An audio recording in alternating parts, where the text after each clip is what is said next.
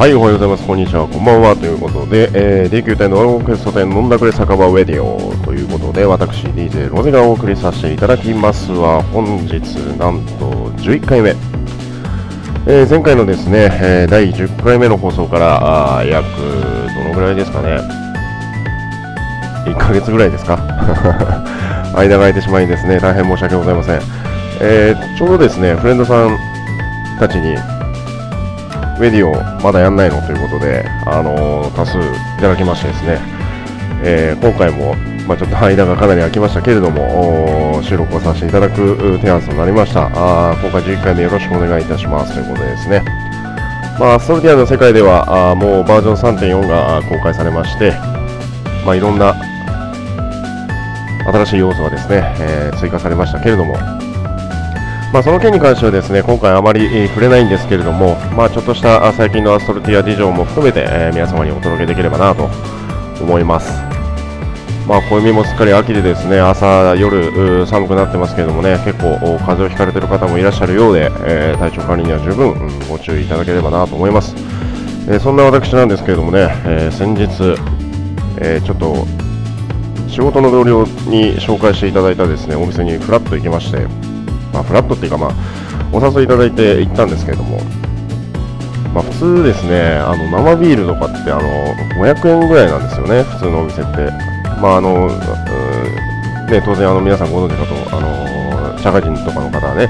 えー、ご存知かと思うんですが、大体生ビールとかって500円ぐらいなんですけれども、そういったお店がですね、なんとなんと180円。で、ハイボールに至ってはなんと80円。そんな店あるの？って思って、まあ、ちょっと半信半疑だったんですけどもね。で、行ってみてびっくり。もう本当にあの、生ビールの180円って言ったらもうなんか発泡酒なんじゃないの？っていう。感じで、やっぱちょっと疑いを持ってね、まあ、ハイボール80円なんてもう本当に、どこぞのウイスキーとどこぞのサイダーを混ぜてみましたぐらいの感じなのかななんてちょっと思ったんですけども、全然ね、美味しい。まあ、しかもリーズナブル。で5人で行ったんですけどいくらぐらいだと1万2000円ぐらいでしたね。すごかったですね、まあ、全然関係ないドラゴンクエストの以外の話ですけどもね。まどうしてもなんか皆さんにちょっとあのお話ししたかったなという、まあ、あの飲んだくれ酒場ウェディオって言ってるぐらいなんでお酒の話もね多少入れてもいいのかななんてちょっと思ったりもしたんですけどもね。はい。まあ、私、トニーはあのもっぱらウイスキーが大好きです。はい、日本酒も好きなんですけどもね、日本酒であの多々、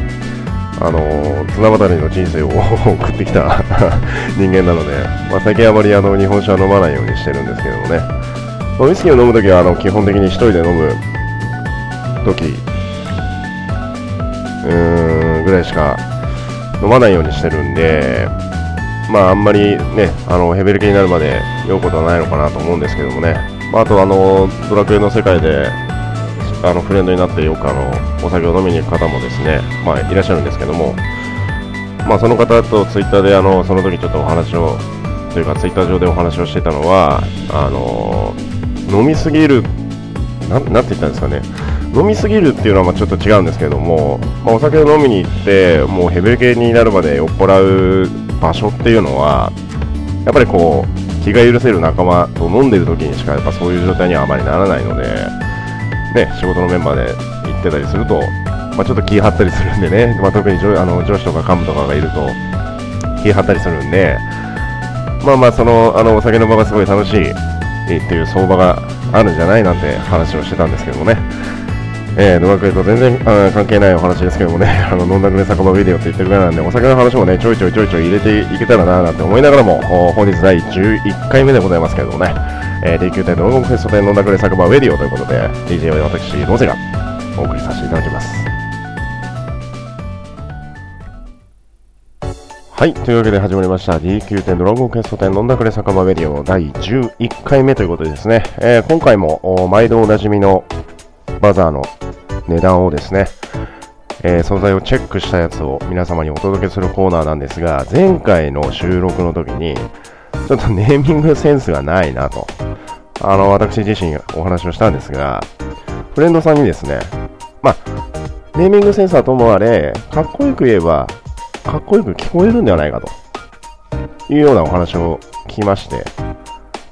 まあ、せっかくだから、ちょっと一回、あの、ネームを、あの、名前を、コーナーの名前を変えるんじゃなくて、ちょっとかっこよく言ってみなよと。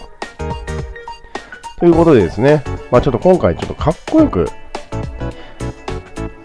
タイトルを 発表したいなと思うんですけども、なんか自分で言うと、こうなんかこう逆に声裏返っちゃいそうな感じなんですけどね。まあ、ちょっとかっこよく言ってみますね。はい。いきます。えー、バザーの値段、ちょっとカミカミですけど、バザーの値段チェックということで、題して、ブライトチェックコーラ。はい。どうだろう どうだろう、これ。今なんかすごい変な汗出てきたな。うーん。まあいいや。はい。ということで、ブライドチェックコーナーということでですね、えー、皆様にまずあの、私がですね、厳選して、え、チェックした値段をですね、えー、皆様にお届けしていきたいなと思うんですが、あ今回はですね、えいつもとおなじみのラインナップでお届けをしていきたいなと思います。え汗と涙の結晶、これにあってはですね、現在2900ゴールド。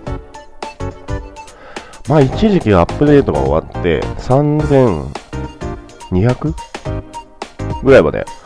上がったんですけどね。今回は、もう徐々に徐々に、あの、4000ゴールドいくかななんて、ちょっとね、あの、前回の収録の時にお話をさせていただいたんですけれども、今回に関してはそこまではいかずに、今、どんどんどんどん、また、平行線を保ちつつあるような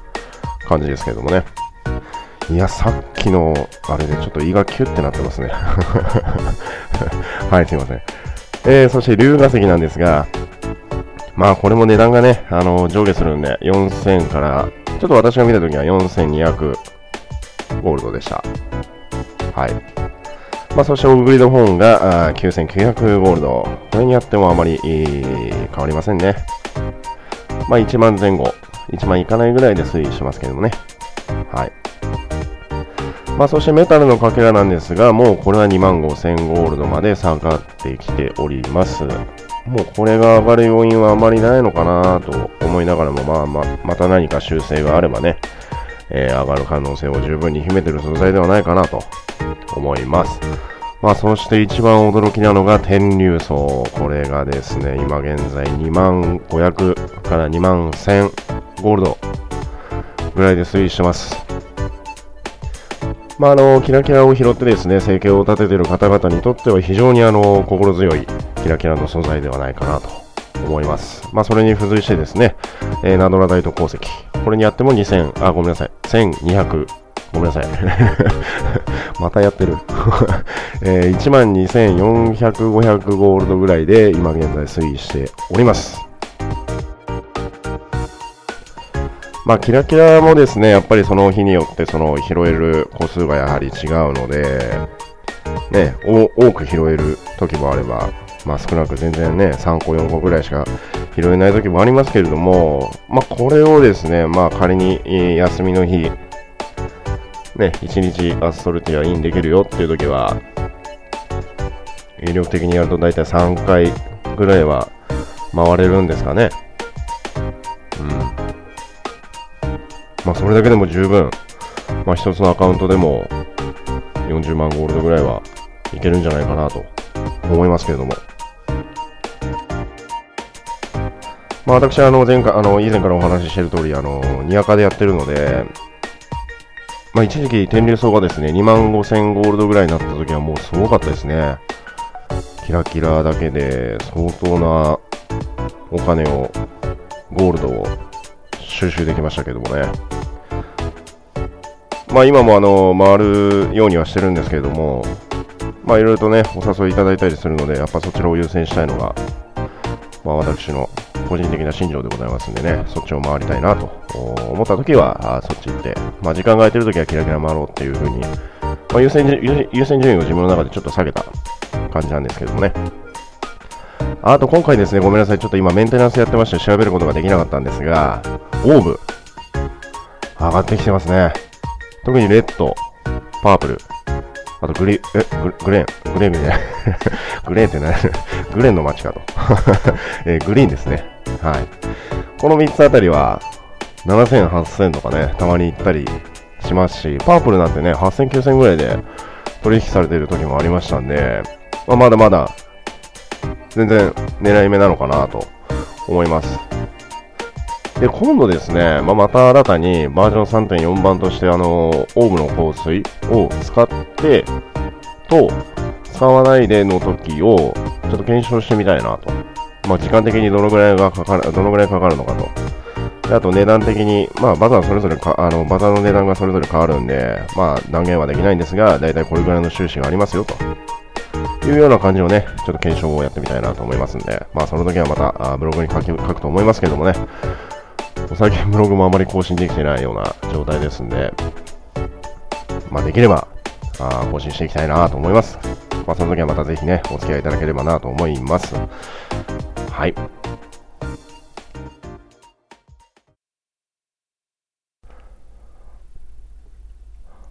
はい。というわけで、冒頭のブライトチェックコーナーは、あーもう終了しましたが、今回はですね、ちょっと皆様にお届けしたいのが、結構ですね、フレンド皆さん、えー、装備を一新しておりまして、バージョン3.4から新しく公開された装備なんですがですね、えー、こちらをだいぶ大量のお金をかけて、更新をされている方が結構いらっしゃるんで、実際の性能的にどうなのということで、今回の全ての装備、新しいですね、えー、装備全てをちょっと個人的にチェックしてきました。で、特に、あの、買われている大戦記の鎧、まあ、それとあと、あれですね、トーテムケープ。まあ、フォーチュンはどちらかというとドレスアップに使われている可能性があるので、まああれな、まあまあまあ、まあ言っちゃ、こう言っちゃなんなんなんですけど、はい。まあ、今回の新しい装備全部チェックしましたので、ちょっと皆様にご紹介をさせていただきたいなと思います。えー、大戦記の鎧なんですが、こちらに関しては戦士とパラディンが装備できます。えー、体下がフリーで4部の頭、体上、腕、足、この4箇所ですね、を装備できるようなあセット装備となっております。まあ、体下フリーです。ごめんなさい。セットじゃないですね。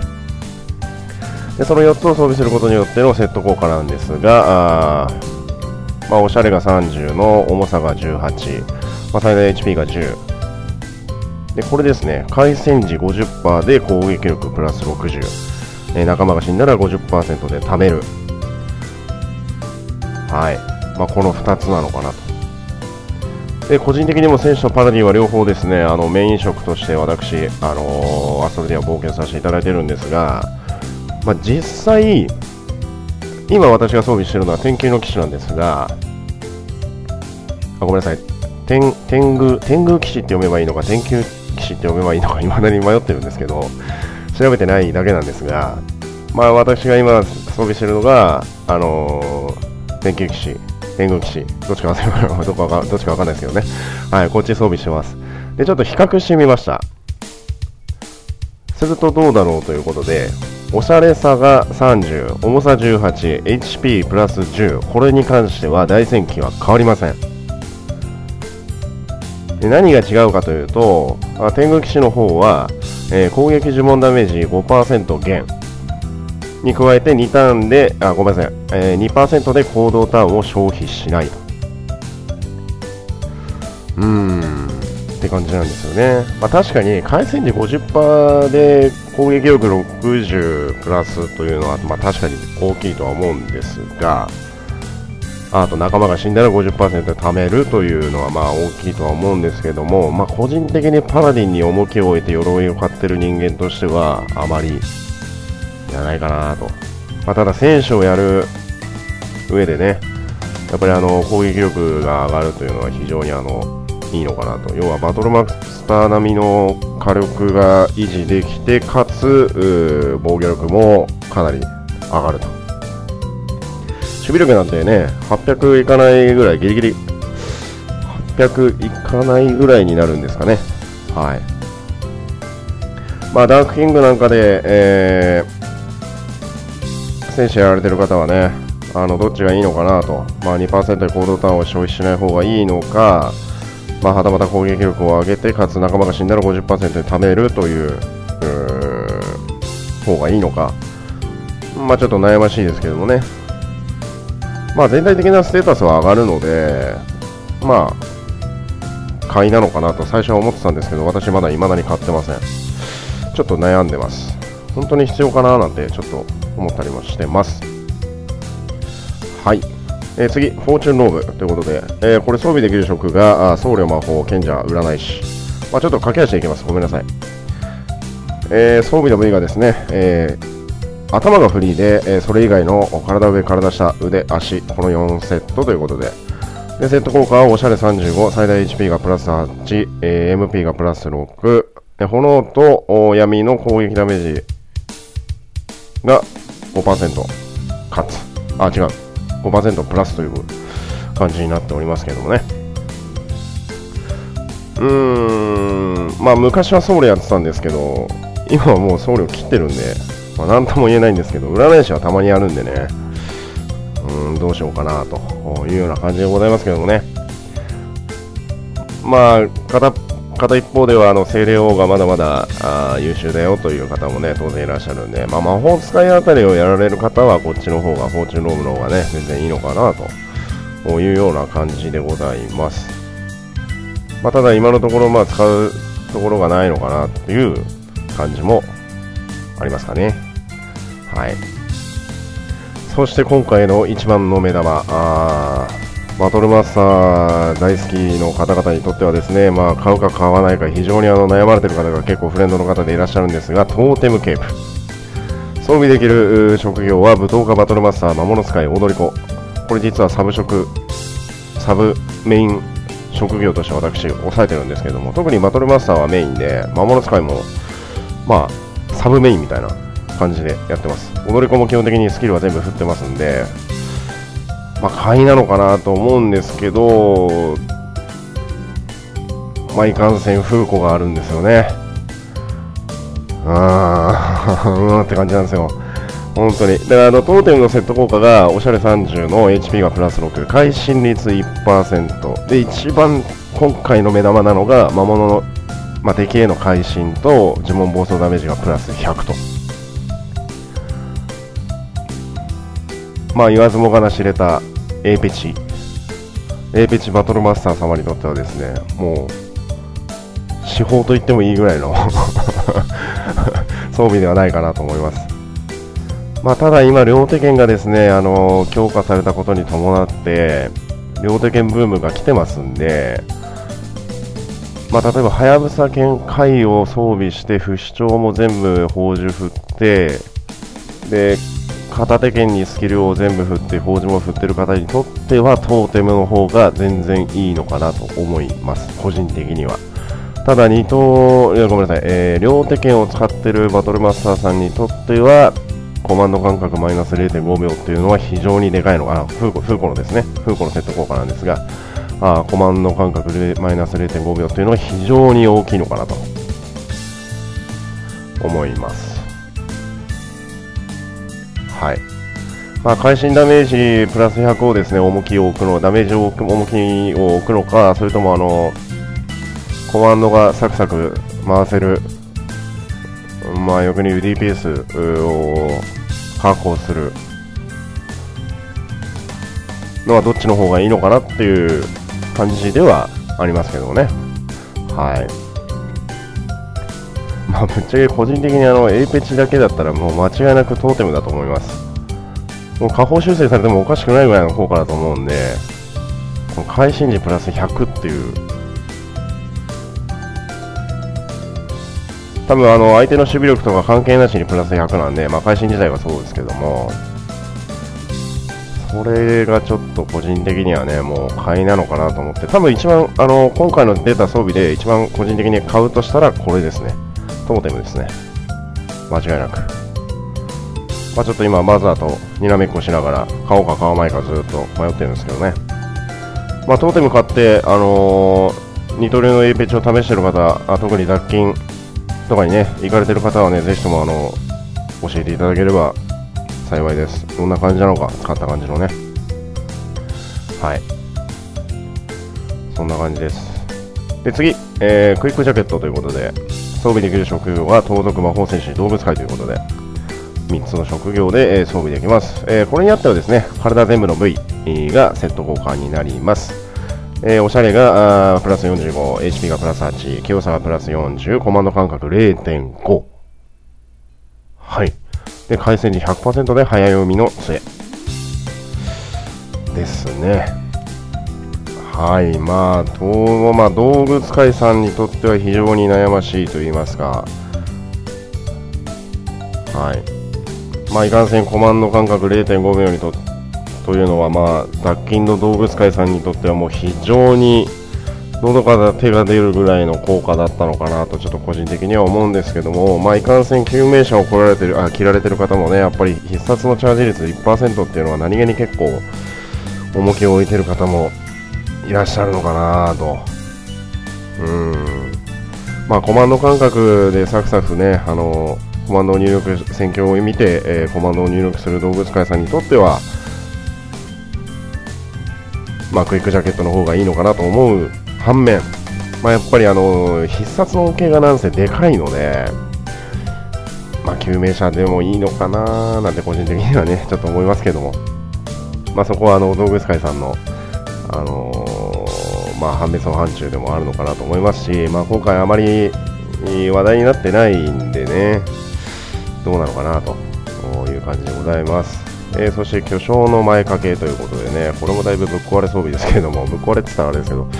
はい、装備できる職業が旅芸人、レンジャース、スーパースター、踊り子ということで、まあ、これに関しては、腕がフリーのその他の装備、体、上、体下、頭、足。ということでね、でセット効果がおしゃれの55、HP がプラス8、えー、呪文発呪文発動速度が2%の呪文と特技の回復1.3倍ということで、はい。これやっぱり一番大きいですよね。呪文と特技の回復1.3倍ということは。うーん。まあ、ハッスルダンス、ハッスルダンスでの回復量が非常に上がるまあ、1.3倍といえど、なのかなという感じでございますけども、ね、選択は難しいですね。非常に。うーん、まあ、旅芸人、もしくはレンジャーをやられる方にとっては巨匠の前掛けもいいのかなと思うんですよね。ただ、その、大体、そこら辺を装備できるクロッシュウェアの方は、確か回回復魔力あたりがプラス30、30じゃないな、20ぐらい上がったはずなんですよね。そして必殺チャージが1%ついてるので、うーんっていうところだと思うんですよ。特にレンジャー協会の方、まあ、フレンドさんに何人かいるんですけど、レンジャー協会のさんレ、レンジャー協会に入ってる方はどういうふうに思ってるのかなっていうのがちょっとね、意見的には聞きたいなという感じでございますけどね、まあ、個人的にはあのサブのサブアカウントの方のキャラがあの私、踊り子と旅芸人がメインなので、まあ、メインメインの方もあの旅芸と踊り子両方できるようになってるんで、買いなのかなと思いながらもクロッシュウェアを持ってるので、まあ、そっちでもいいのかなとちょっと思ったりもしてます。はい、そんな感じの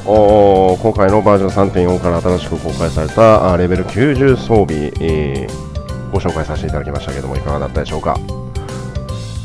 まあね、こういうの買って、これ買って使い勝手がこんな感じだよっていうのもね、あのご意見いただければぜひコメントにじゃんじゃんお寄せください。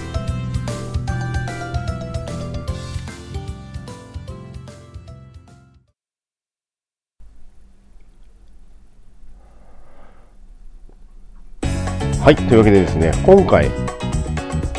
まあ、新たな話題になるんですが、えーとですね、絶景気候ということで、まあ、これ何かというと、まあ、文字のごとくあの絶景を探しに行った旅ということで、まあ、旅をしてはいないんですが、まあ、の酔っ払ってですね大体夜中の次の日仕事なくて夜中の1時ぐらいになって一人ポツンとですね暇になるとフラッとヒルに乗ってあのアストルティア台をブラブラと旅してます。勝手に一人で。やってたりするんですけども、まあ、あのチームメンチームメンバーのあのとある子が絶景を教えてくださいというようなねあの冒険日誌書いてらっしゃったので、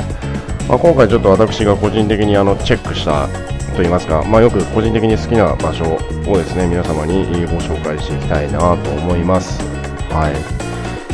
えー、まあ、何を言っても一番最初はマデ島ということで。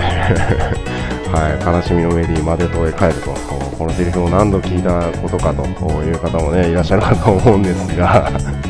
はい。まあよくマデ島に行って1人でポツンと佇んでるときは大体あのー、フレンドの皆さんといろんなチャットを楽しみたいなという時なんですが、まあ、いかんせん付随して、まあ、今回初めて言いますけれども知らない方もいらっしゃるかもしれませんが大体マデ島にいてるときは酔っ払ってます。ね。まあ、酔ってない時もありますよ。あります、あります、全然。あります。はい。まあ、全力で否定する意味合いは特にないんですけども、はい、マデ島はねあの海の下がねちょっと遺跡が見えたりとか遺跡の跡みたいなが見えたり、まあ、最近ではねもうあの釣り堀化してる ところもあるんですけど、まあ、それでもあの景色が非常に綺麗です。はいで空の表情がよく変わるんですよね、鱗雲、あと、なんか筋雲みたいな感じの時もありますし、まあまあ、でちょっと多いのが雨が降る期間がちょっと長い。でコロコロコロコロ表情が変わります、景色がね。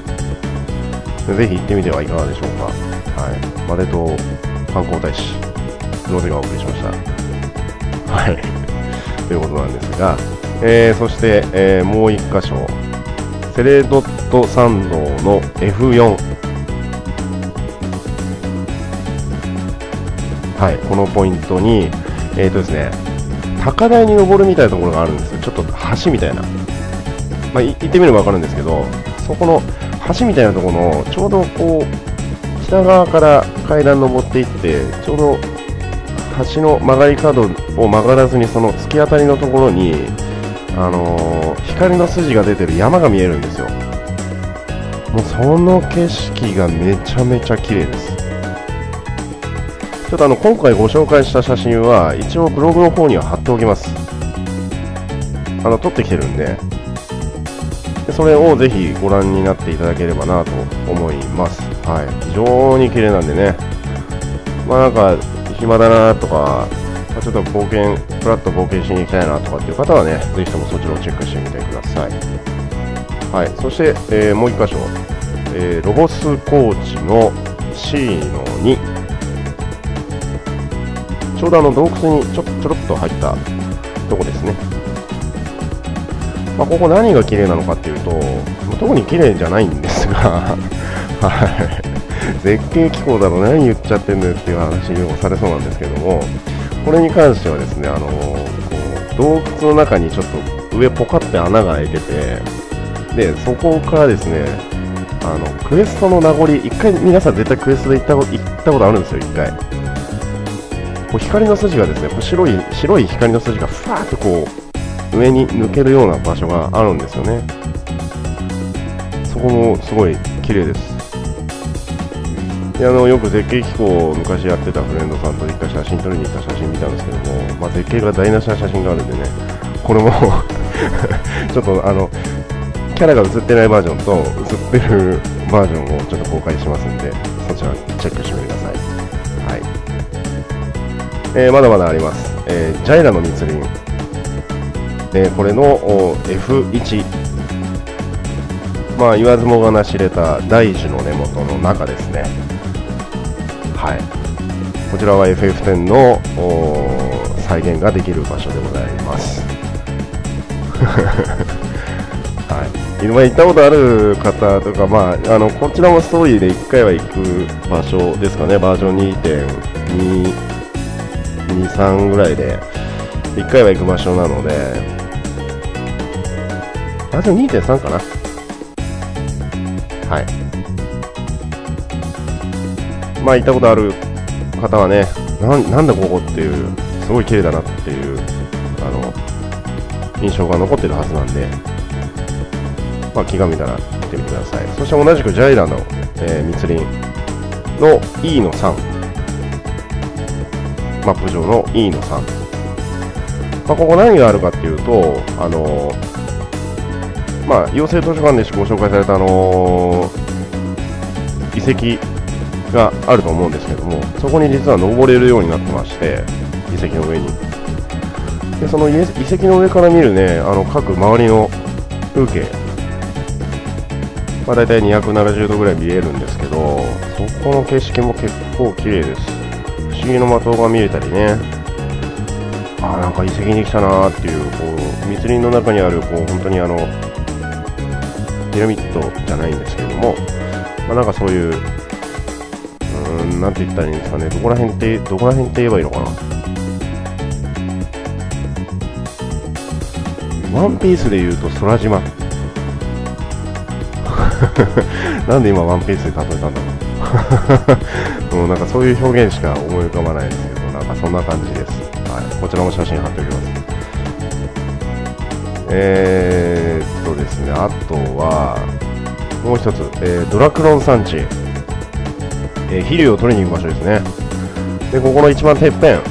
飛竜の峰。ここも非常に綺麗というか、まあなんかちょっとですね、かっこいい感じがします。はい。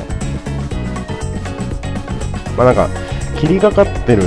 ような感じなんですよね。で、周りの風景を見ることはできないんですが、まあ、ちょっと霧がかった感じで、ちょっと雲がふわっと、ふわっとこう、なん、なんですかね、こうドライアイス、一気にチープになったけど ドライアイスがこう、バーっとこう、出てるような感じの景色が見れます。まあ、ここもあの皆さん絶対ストーリーでね、あの絶対っていうか、あのバージョン3まで行ってる方は、まあ、行かれてるはずなんで、まあ、もう一度、まあ、ストーリーを思い返すような感じでね、まあ、行ってみてはいかがかなと思います。はい、そして今あの自分で撮った写真を見ながらご紹介してるんですけどももう1箇所だけありました。もう1箇所だけごめんなさい。ちょっとナドラガンドにあるあやめます。ナドラガンドはナドラガンドでまたあのいっぱいあるんで、それはまたなんか次回あたりにちょっとご紹介たします。その時までに撮っておこうかなと思いますんで、その時また、もしくはですね、あの皆さんが持ってる絶景ポイント、まあ、まあ当然いっぱいあると思いますんで、まあ、それがもしあるんであのご紹介してもいい、もしか仕方ねえな、どうせだったら紹介してやろうっていう感じのね、あの心優しい方がいらっしゃったら ぜひ教えてください。まあちょっとチェックしに行きますんでね。はい。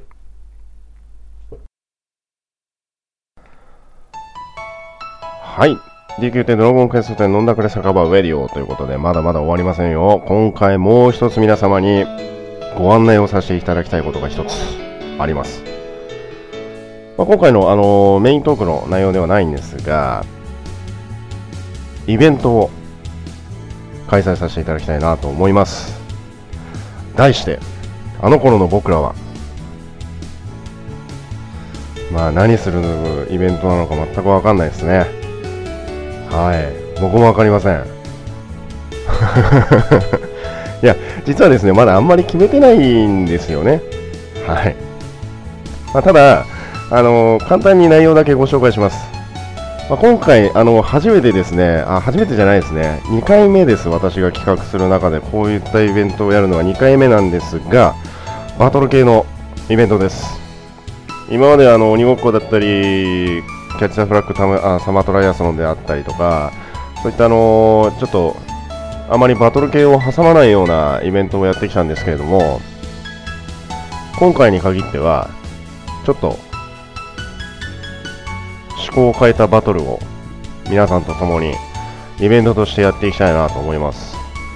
まあ、フレンドチームメンバー問いません。まあ、当然フレンドのフレンドさん連れてきていただいても構いません。で、やるのは一体何なのっていうとこなんですが、まあ、今決めてる内容だけ説明いたしますと、今、皆様がおそらくレベル93から96の間のメイン職があると思うんですけれども、そのメイン職業で集合場所に集合してもらいます。で、あのー、当然皆さんそれぞれ装備とアクセサリーそして宝珠をお持ちだと思うんですがその装備宝珠アクセサリーは全て外して戦ってもらいます。じゃあ裸で戦うのかってことなんですがそうではなくて街に売ってる要は防具屋さんですね。バザーではありません。バザーではなくて防具屋で売られてる装備だけで戦いに行きます。何が言いたいかというと、あのー、まあ、確かにレベルは今93から96それぞれ皆さんメイン職あると思うんですがその装備あのその職業にプラスしてですね今装備と宝珠とアクセサリーの恩恵があまりにもちょっと強すぎるのでそれを1回取っ払ってバージョン1ぐらいの時のこう斬新な新鮮な空気をちょっと味わいに行こうぜあの頃の俺らへってことで。そういうあのタイトルコンセプトをもとに今回皆さんと戦いに行きたいなと思うんですが、まあ、戦う敵によってはですねものすごく、あのとても倒せる敵ではなさないやつもいますのでそこはちょっとまだ今決めあぐねてます。はい。ただ宝珠を外すという表現なんですけれどもこれはどういうものかというとまああのー、まあ、お手数なんですけれども一度宝珠を、まあ、どちらの法事でも結構です。まあ、炎でも闇でも光でも何でもいいです。どちらか、どれかを一回外してもらうと当然オーブは、オーブじゃない、えー、法事はヘロヘロ状態になりますんで、まあ、そのヘロヘロ状態になったあ状態で戦いに行ってもらいます。ですので、全ての法事を外してもらうわけではないんですよね。確かぼ、あの、法事がヘロヘロ、まだちょっとあのごめんなさい、あまり調べてないんで何とも言えないんですけども、確かヘロヘロ状態だと、その効果を発揮しないはずだったので、はい。まあ、法事の恩恵はなくなるような状態になるのではないかなと。ちょっとごめんなさい、調べてないんですけど。はい。まあ、そういう状態で、えー、何かと戦いに行くと。まあ、ですので、当然耐性はありません。HP も盛られません。まあ、アクセサリーに対する恩恵もございません。まあ、単純に言えばもう完全にパッシブのみの戦いですでスキルポイントは特に調整はいたしませんはい皆さんの好きなようにメイン職に振られているスキルのまま、えー、参戦していただいて結構ですなのでパッシブの恩恵がねどうしてもあるんですけれどもまあそこはあのバージョン1あたりのちょちょっとしたあの年金の恩恵ぐらいかなとまあ、そこの差分として取っていただければまあいいのかなと。ましてもいかんせん全体のステータスは当然あのレベル96ぐらいになってると上がってると思いますのでそれなりの敵に戦いに行くスタイルでちょっと調整をしていきますであの皆さんお気づきの方もいらっしゃると思うんですがメイン職で参加していただくもしくは集合場所に集合していただいた後職業の変更は一切行いません。ですので仮に仮にですけれども10人集まってバトルマスターが7人旅芸人が3人魔法使いが1人。そういった場合だと僧侶いませんけれども僧侶いなくてもその敵に戦いに行きます。で回数制限を限定してチーム分けをします。でチーム分けをした段階で、えー、まあ、ダイスを振って昔みたいあのチームのメンバーは知ってるんですけどもあのチョイス・オブ・オーブ・バトルっていうのがあるんであのチーム分けをするときにダイスで決めたんですけどそのダイスで決めていきます。でチーム分けをして戦いに行くような状態になります。なので参加人員がわからないとちょっといかんせんチーム分けの人数あぶれも当然出てきますのでそういった場合もちょっとまた考えなければならないなとちょっと自分の中で思ってるんですけどもまあ、その時はまた、あのー、ご案内いたしますので、参加される方はぜひともあの参加表明等いただければなと思います。まあ、重ねて、あのー、今回のイベントに関しては、フレンドの皆様に一応、あのよく遊んでいただいている方、あのフレンドさんにはですね手紙を送る予定ではいるんですけれども、まあ、また突発的なあイベントになりかねないので、まあ、そこはちょっとご了承いただきたいんですけれども、まあ、それに向けて皆さんいろいろとね、あのー調整する、調整するっていうか、調整しようがないんですけど、街のね、川の盾とか川の鎧とかね、そういうので戦いに行くようになりますんで、おそらく。まあ、これからまたちょっと練練っていきますけれども、まあ、そういったあ全部のコンセプトの意味合いを込めて、えー、タイトルとして「あの頃の僕らは」ということで。あの頃の僕らへになるかもしれないですけどそこはどうでもいいですね。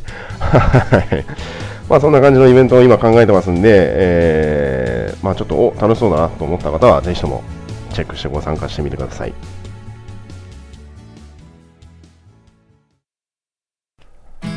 はい、というわけで DQ10 ドラゴンクエスト10飲んだくれ酒場メディオということで第11回目の放送いかがだったでしょうか。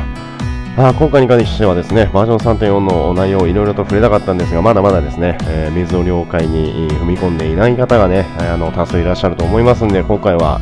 あそのバージョン3.4の内容にはあまり触れませんでしたがまあ、ネタバレにならないようなねあの装備関係に関してはちょっとお話をさせていただきましたけれども